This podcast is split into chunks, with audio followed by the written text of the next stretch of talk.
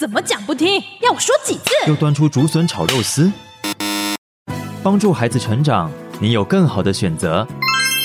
亲子教养 Easy Go，家庭关系不受挫。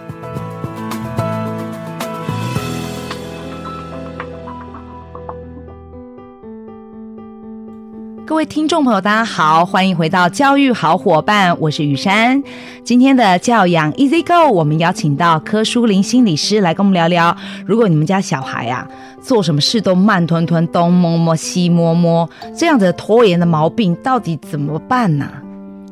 如果他是属于呃漫不经心啊，活得自在。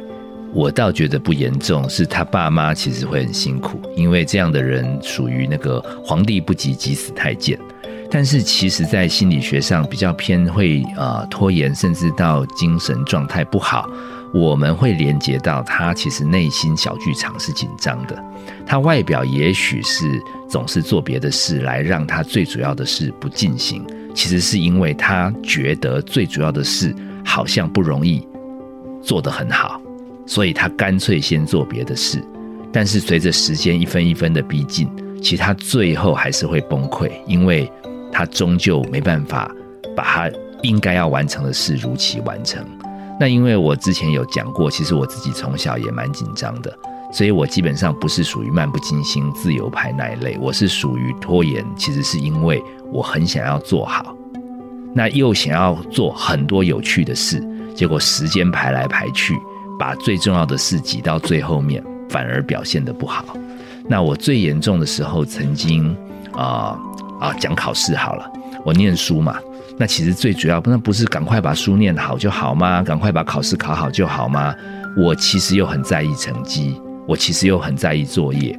可是我好像总觉得人生也不要让自己那么苦，所以就先做一点别的吧。我最经典的就是每次到考前。火烧屁股的时候，我才到图书馆去报到。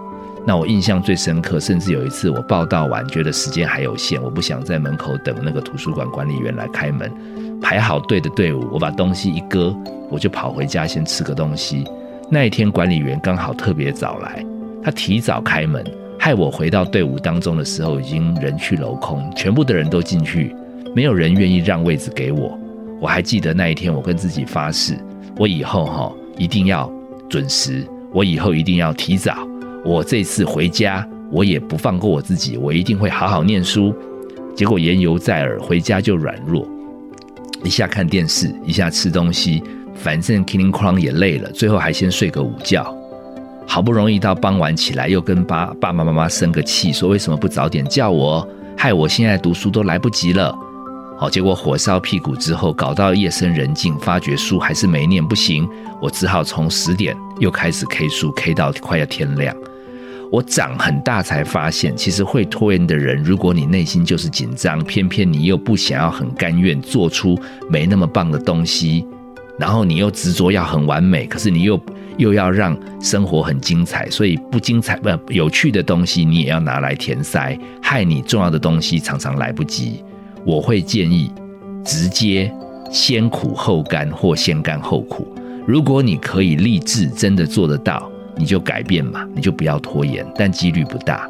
我是建议，如果像我最后也先混了，也先好像没办法好好把书念完，来得及好好准备，我就省了跟自己怄气吧。对于有拖延症的孩子，我希望。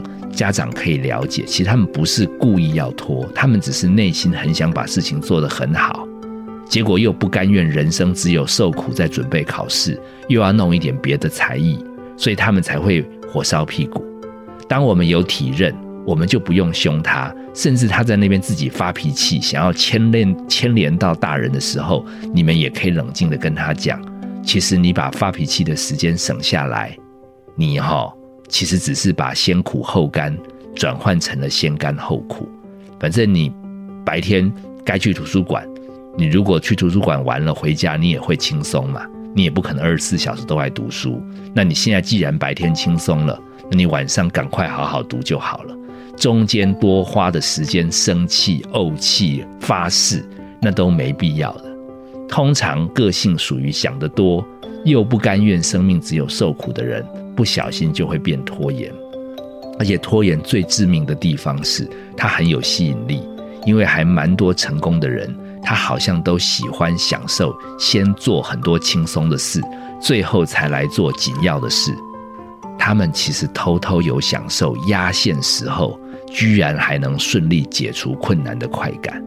这个贪念，哎，这个副作用，其实要提供给这样小朋友，其实心里去参考，也要面对自己的个性会带来的辛苦，自己好好考量，中间不要再怄气了。谢谢柯书林心理师跟我们做的分享，亲子酱 Easy Go，我们下回空中见哦。